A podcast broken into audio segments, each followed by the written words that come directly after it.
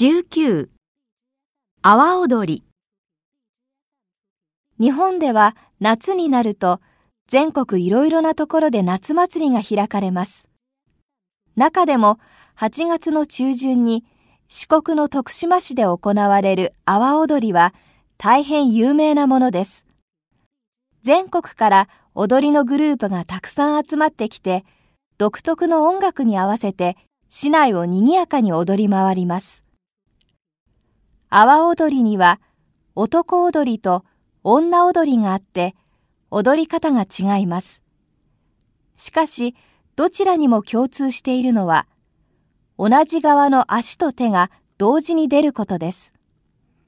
私たちは歩いたり走ったりするとき、右足が出るときは左の手が前に出ますが、阿波踊りは右足と右手を同時に前に出すのです。これが阿波踊りの特徴の一つです。女性は着物を着て、頭には傘という帽子のようなものをかぶり、足には木でできた下駄というものを履いて踊ります。男性は白いショートパンツのようなものを履いて踊ります。